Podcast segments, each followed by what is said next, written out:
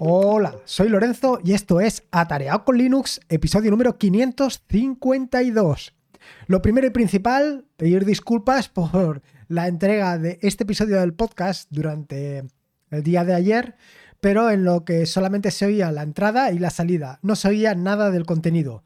Y así le tengo que dar las gracias, entre otros muchos, a Milor, a Gabriel y a Javi porque me avisaron de las circunstancias suficientemente rápido como para que a, lo largo de la mañana borrara el episodio sin contenido. Pero no son solo ellos los únicos afectados, yo también. Yo también me he visto afectado, porque como ya he contado en más de una ocasión, yo lo que hago es escuchar este podcast mientras voy a correr. ¿Qué es lo que sucede? Pues que cuando vas a correr lo que no puedes hacer es pararte y detener el podcast, buscar el podcast siguiente, etcétera, etcétera, sino que tienes que escuchar el podcast. Bueno, en este caso, escuchar el silencio que se produjo en el propio podcast. Un desastre, un desastre por no haber comprobado antes em, el resultado del podcast. Y es que tengo tan ¿cómo te diría yo? Tan procedimentado el proceso de grabar los podcasts que si en un momento determinado he incluido alguna variable, pues esa variable se pierde. Se pierde y es un poco desastre. Pero bueno, ya vamos al tema. Vamos al tema que si no me despisto. Y el tema de hoy es un tema bastante, eh, ¿cómo te diría? Bastante peculiar. Bueno, más que peculiar, yo te diría que levanta siempre muchos mm, quemazones, muchos escozones, muchas picazones. ¿Por qué? Porque muy sencillo, cada uno estamos acostumbrados a utilizar un determinado software, sea el cual sea el que tú utilices. Y en este caso voy a hablar de exploradores de archivos, no tanto gestores de archivos, que también, pero sobre todo en exploradores de archivos. ¿Y qué es lo que sucede? Bueno, pues lo que sucede es que cuando tú estás acostumbrado, por ejemplo, a un explorador de archivos, como puede ser eh, Nautilus, que alguien te venga a decir que ha encontrado un explorador de archivos mejor que Nautilus, pues quieras que no, te toca un poco las narices. Somos así, somos orgullosos, somos vanidosos. Y muchas de las ocasiones lo único que pasa es que, bueno, pues que no queremos aprender algo nuevo. No queremos ni siquiera probarlo, porque damos por sentado que esa aplicación, esa herramienta, eso que nosotros utilizamos es siempre muchísimo mejor que cualquier otra herramienta de cualquier otro. Es así, es sin, vamos, es no hay discusión alguna. Esto es así. Tú tienes tu herramienta y cuando alguien viene a decirte que tiene una herramienta mejor, ya de primeras lo que haces es ponerte una mano delante de la cara, eh, taparte los oídos y dejar lo que habla y tú con la cabeza ya estás diciendo que no, que no, que no, que no. Y nunca te abres a nuevas, a nuevas oportunidades.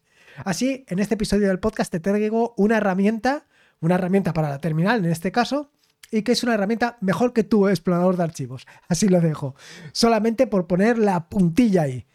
Así que vamos directos al turrón. Vamos a por esto de un reemplazo de BFM con XPLR. Y lo primero y principal es, de nuevo, llamar la atención a los desarrolladores de software, entre los que me incluyo, para buscar nombres que sean, pues, primero, más fáciles de pronunciar o más fáciles de decir, y segundo, pues que tengan eh, enganche, que tengan eh, ese efecto llamada que solamente con leer el nombre dices, yo esta aplicación me la quiero instalar como sea.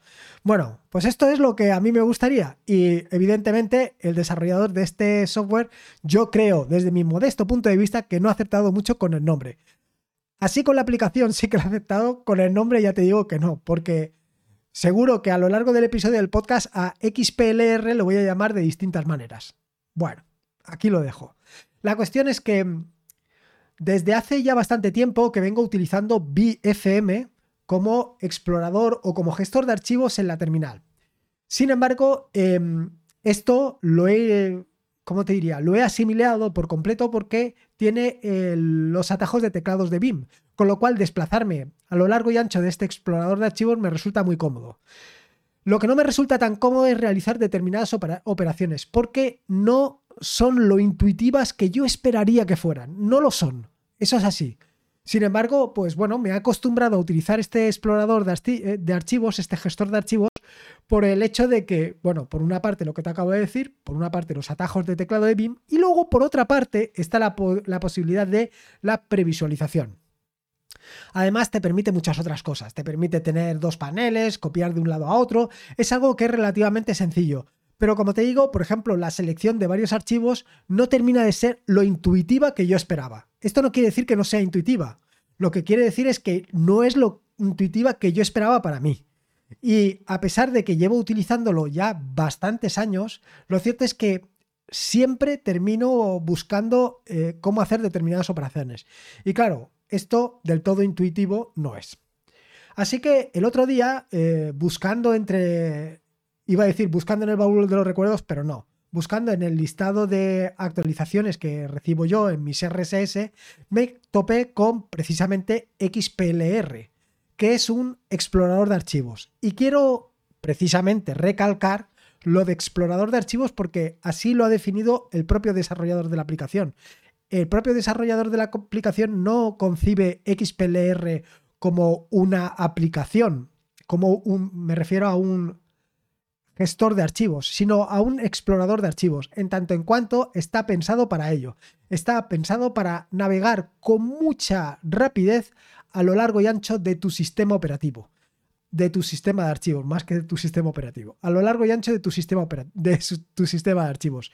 De forma que desplazarte tanto eh, hacia abajo en el árbol de directorios como hacia arriba desde la posición en la que te encuentres, como navegar en un directorio eh, a lo largo y ancho del mismo, mm, seleccionando diferentes eh, mm, archivos, pues es muy, pero que muy intuitivo. Esto es relativamente, quiero decir, esto es realmente lo que yo buscaba algo que sea muy, muy, pero que muy intuitivo de eh, moverte. Luego, lo que también es muy intuitivo es la forma de seleccionar archivos. Y no solamente la forma de seleccionar archivos, sino la forma de seleccionar varios archivos. Esto es precisamente lo que me ha hecho eh, pensar, simplemente pensar en la migración de BFM hacia XPLR. Y digo, me ha hecho pensar porque hay algo que sí que echo de menos, que es precisamente la previsualización. Como te decía anteriormente, pues una de las grandes ventajas que tengo con eh, BFM es que he conseguido configurar la previsualización de manera que me permite ver las imágenes directamente en la terminal. No tengo que abrir otra aplicación extra, sino que directamente en la terminal puedo ir viendo todas las imágenes. Y esto con, BF, con XPLR eh, no lo puedo hacer de forma directa. No, necesito tener instalado NNN, tener instalados otros plugins, tener instalado otro software, lo cual me está complicando un poco las cosas. Así que por el momento van a convivir entre sí dos eh, aplicaciones, dos gestores o dos exploradores de archivos. Por un lado XPLR y por el otro lado BFM. Pero efectivamente, si te estás preguntando en un momento determinado si es necesario montar tanta algarabía por un simple explorador de archivos, te diré que sí. Y te digo que sí porque lo cierto es que eh, desde el momento que he empezado a utilizarlo me he encontrado súper cómodo con él. O sea, es esa herramienta que yo andaba buscando, esa, eso que de muchas veces he hecho de, de menos de BFM y que a lo mejor si consiguiera configurarlo adecuadamente conseguiría que funcionara exactamente como XPLR, pero es que XPLR ya funciona así, de caja, sin tocar nada más. XPLR, si no lo conoces, que me imagino que no, se trata de un explorador de archivos basado en una interfaz eh, de usuario de terminal, eso es importante, un TUI, Terminal User Interface, que tiene como objetivo nuestra productividad. O sea, está muy enfocado, el desarrollador de la aplicación lo ha enfocado completamente a nuestra productividad, a conseguir que seamos altamente productivos, a conseguir que podamos movernos a lo largo de todo nuestro sistema de archivos, del sistema de archivos de nuestro equipo, de forma súper sencilla. Por eso te digo que utilizando los atajos de teclado de BIM, el HJKL, es muy sencillo moverte tanto en un directorio como desplazarte hacia arriba en el propio directorio como hacia abajo. Luego otra característica que tiene es que es muy minimalista. Y es tan minimalista que hay muchas operaciones que no permite hacer. Por esto digo que se trata de un explorador de archivos y no de un gestor de archivos, porque operaciones tan básicas como puede ser a lo mejor copiar, eh, no viene de caja exactamente. Quiere decir sí que puedes copiar, pero copiar de un directorio a otro, pues se hace algo complejo. De esta manera, consigue ser un explorador de archivos súper rápido, porque tiene muy poquitas cosas. Y tiene tan poquitas cosas que es precisamente hackeable, en el sentido de que tú puedes ir añadiendo aquellas cosas que realmente tú necesitas y dejar un poco de lado pues, lo que no necesitas. Esto es realmente lo más interesante. Eh, en este sentido, XPLR no pretende ser un reemplazo a todos los comandos de la shell, ni un, un reemplazo completo a los a todos los administradores de archivos y sobre todo tampoco lo pienses como un reemplazo pues a exploradores de archivos como pueden ser Nautilus o como pueden ser Dolphin. Tiene otro tipo de objetivo y el objetivo es conseguir crear una herramienta para ti, una herramienta personalizada para ti. Esto, como ya he comentado en más de una ocasión, pues evidentemente tiene sus ventajas y sus inconvenientes. Esto ya lo he comentado tanto en Bing como en el uso de herramientas como pueden ser em, eh, los Styling Window Manager, etcétera, etcétera. Que lo que te permiten es una personalización óptima, una personalización extrema, yo diría, eh, perfectamente adecuada a tu uso del equipo, pero con el detalle de que tienes que invertir tiempo.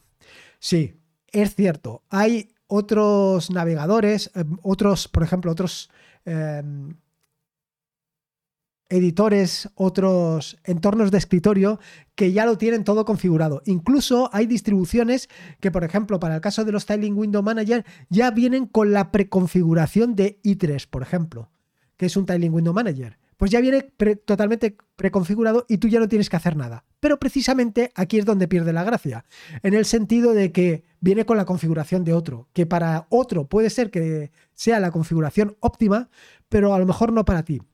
Y es que al final cada uno le damos eh, un uso determinado a nuestro ordenador, a tu ordenador, a tu computadora. Cada uno le da ese uso particular. Quiero decir que yo, eh, eh, por ejemplo, lo dedico a programar y tú a lo mejor lo dedicas a escribir. Las herramientas que ambos utilizamos no tienen por qué ser las mismas. Incluso siendo las mismas, por ejemplo, si tú utilizas NeoBeam y yo estoy utilizando también NeoBeam, la configuración, tu configuración de NeoBeam puede ser completamente distinta a la mía. Y, por ejemplo, no solamente esto, si también estás utilizando un explorador de o un navegador de Internet, como puede ser Firefox, también lo puedes tener configurado de forma distinta a la mía. Por eso te digo que eh, es muy importante tener una configuración pensada para el uso que tú le vas a dar. Y esto es precisamente una de las grandes ventajas que te da XPLR, que partiendo de una base muy optimizada, pues lo que consigues o lo que puedes llegar a conseguir es una herramienta muy adaptada a tus necesidades. Sí, también me puedes decir que, bueno, pero es que para eso ya me la programa de cero. A lo mejor tampoco hace falta tanto. Bueno, sobre esta herramienta, decirte que tiene tres conceptos básicos y fundamentales. El primero que es hackeable, es decir, tú puedes, como te estaba diciendo ahora, adaptarla a tus necesidades, en el sentido de que pues tiene una serie de opciones como pueden ser una serie de trucos o de hacks que puedes adaptar a lo que tú quieres. Luego, lo siguiente es que puedes ampliar su funcionalidad mediante plugins, mediante complementos. Eh, complementos como pueden ser las posibilidades de copiar de una columna a otra o de tener dos columnas. Fíjate hasta dónde llega la cosa. Además, las columnas de XPLR son bastante interesantes porque eh, si estás en una, ponte que tengas dos columnas, bueno, pues una de las dos columnas es la grande, donde tú estás trabajando, es una columna amplia que ocupa, digamos que el, 70% de tu pantalla, mientras que la segunda de las columnas solamente ocupa la tercera, eh, la tercera parte, un tercio de la pantalla. Pero cuando te pasas de la primera columna a la segunda columna, lo que hace es ampliar la segunda columna y reducir la primera. O sea, Quiero decir, los paneles, ¿no? Tienes un primer panel y un segundo panel. En el primer panel lo tienes al 70%, que es donde estás trabajando, y en el segundo panel al 30%. ¿Cómo consigue esto? ¿Cómo consigue ampliar un panel y reducir el otro panel? Y cuando pasas del primer panel al segundo panel, el segundo se amplía. Simplemente de una manera muy sencilla, la parte ingeniosa, que es ni más ni menos que reducir el número de columnas de cada uno de los paneles. Cuando estás en el panel principal, pues tienes más columnas, donde tienes más información de todos los archivos y directorios que tienes, mientras que cuando pasas al segundo panel, pues evidentemente se reducen el número de columnas en el primer panel y aumentan en el segundo. Es así de interesante. Bueno, pues como esos hacks, tienes muchos más o esos plugins. Y luego además tiene integraciones. Te permite integrar esto dentro de, por ejemplo, NeoBeam y otras herramientas. Lo siguiente es que es rápido, muy rápido. Es tremendamente rápido. Y es tremendamente rápido por lo que acabo de explicar antes. Y es que básicamente es un explorador de archivos donde simplemente está pensado para explorar archivos. Eh, claro, que tú poco a poco lo puedes enlentecer, lo puedes, puedes conseguir eh, que baje esa rapidez simplemente añadiendo una gran cantidad de complementos, algunos con sentido y otros sin sentido. Entonces, esto lo tienes que tener muy, con mucho cuidado. Y luego, la tercera de las patas es que es minimalista. Esto ya te lo podías imaginar. Y es minimalista, pues pensando un poco en todo lo anterior, que sea muy rápido, que sea eh, muy eficaz, etcétera, etcétera. De manera que hay determinadas operaciones, como pueden ser la gestión de archivos, que simplemente las delega, las delega en complementos. Complementos que, depende de la funcionalidad de a la que tú quieres dotar a esta herramienta, pues puedes ponérselos o no. Respecto a las características de la aplicación, pues decirte que, muy interesante, está el complemento, los complementos están implementados en Lua. Exactamente lo mismo que sucede con las últimas versiones de NeoBeam. Con lo cual, si ya sabes Lua o en un momento determinado te habías planteado aprender Lua, este es el momento. La segunda es que te permite ejecutar comandos de shell. Te permite realizar funciones con Lua, evidentemente. Te permiten hooks. También te permite enviar mensajes mm, entre las distintas partes de la aplicación. Tiene un buffer de entrada muy similar a Readline, con un comportamiento completamente personalizable. Y ¿Qué más cuestiones? Bueno, pues más o menos esto es lo más importante. Luego también tiene un gestor de FIFO para administrar los archivos. Pero bueno, para que veas esto es un poco la idea. Ya te digo, sobre todo para que te quedes en la cabeza, se trata de una herramienta que es súper rápida, súper versátil y que depende de ti, del uso que tú le quieras dar para conseguir exactamente lo que quieras. Y poco más. Espero que te haya quedado un poco la idea. ¿Qué es lo que voy a hacer yo?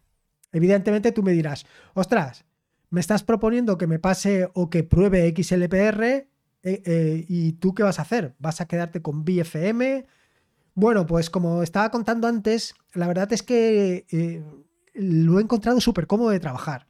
Sobre todo a la hora, como te decía, de moverme entre distintas columnas, copiar, pegar con algunas salvedades. Y es que actualmente todavía no lo tengo suficientemente configurado como para que copiar y pegar sea una operación inmediata.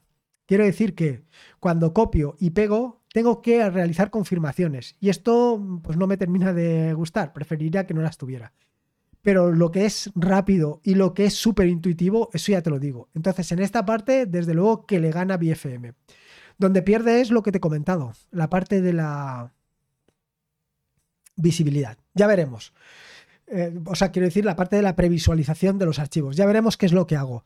Voy a ir, desde luego que voy a seguir de cerca, muy de cerca el desarrollo, porque uno de los problemas que tiene, evidentemente, que es un desarrollo relativamente joven, con lo cual puede evolucionar hacia lo que buscamos, es decir, hacia una previsualización, o puede quedarse en lo que hay ahora. Y entonces, claro, bueno, ya veremos, ya veremos, pero está realmente interesante. Y nada más, esto es un poco lo que quería contarte sobre esta herramienta para que la pruebes. Sobre todo que la pruebas y que veas las posibilidades que tiene.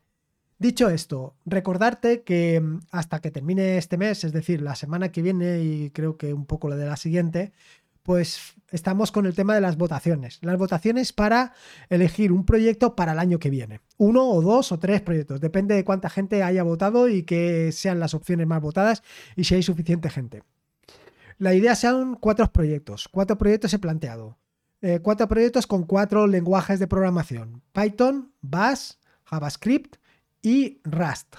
Con Python se trata de hacer un bot de Telegram, un asistente como los que estamos haciendo actualmente, pero bueno, pues darle más funcionalidad. Y sería Em, el objetivo sería hacerlo a lo largo del año y hacerlo entre todos, no que sea algo propio, no que sea como lo que estoy haciendo hasta ahora, que yo pongo el bot de Telegram y tú si te gusta bien y si no, pues también. El siguiente es personalizar i3 utilizando Bash. Esto es exactamente igual. Quiere decir que aquí se trataría de, pues, un poco desarrollar i3, eh, personalizarlo utilizando, pues, scripts implementados en Bash. Y de nuevo, no sería una cosa mía, sino que sería de todos. Y lo mismo sucede en el caso de JavaScript, pero en lugar de implementar i3 sería implementar SWI. Eh, estoy eh, probando SWI, estoy probando AGS, estoy configurándolo y es espectacular. A esto le voy a dedicar bastantes episodios del podcast, como ya has podido ver. Y luego, por último, es hacer un, eh, en el último proyecto es implementado en Rust y es hacer una página de inicio para eh, tus, todos tus archivos, o mejor dicho, todos tus servicios Docker. Em, estos son los cuatro proyectos. Desde luego el último, además de Rust, va a hacer falta algo de JavaScript, pero bueno, esto ya iremos viéndolo conforme vaya avanzando y si sale elegido, eso está claro. Recuerda que puedes entrar en el grupo de Atareado con Linux en Telegram y dentro hay uno que es Proyectos 2024, entras y votas. Y luego pues ya iremos eligiendo. Y nada más. Esto es un poco lo que quería contarte. Espero que te haya gustado este nuevo episodio del podcast, espero que lo hayas disfrutado tanto como lo he disfrutado yo, espero que esta vez se grabe. Y nada más, nos vemos en un próximo episodio. Recordarte que este es un podcast de la red de podcasts de sospechosos habituales, donde puedes encontrar fantásticos y maravillosos podcasts. Puedes suscribirte a la red de podcast de sospechosos habituales en fitpress.me barra sospechosos habituales. Y por último, y como te digo siempre, recordarte que la vida son dos días y uno ya ha pasado. Así que disfruta como si no hubiera mañana. Y si puede ser con Linux, con BFM y con XPLR, mejor que mejor. Un saludo y nos escuchamos el próximo lunes. Hasta luego.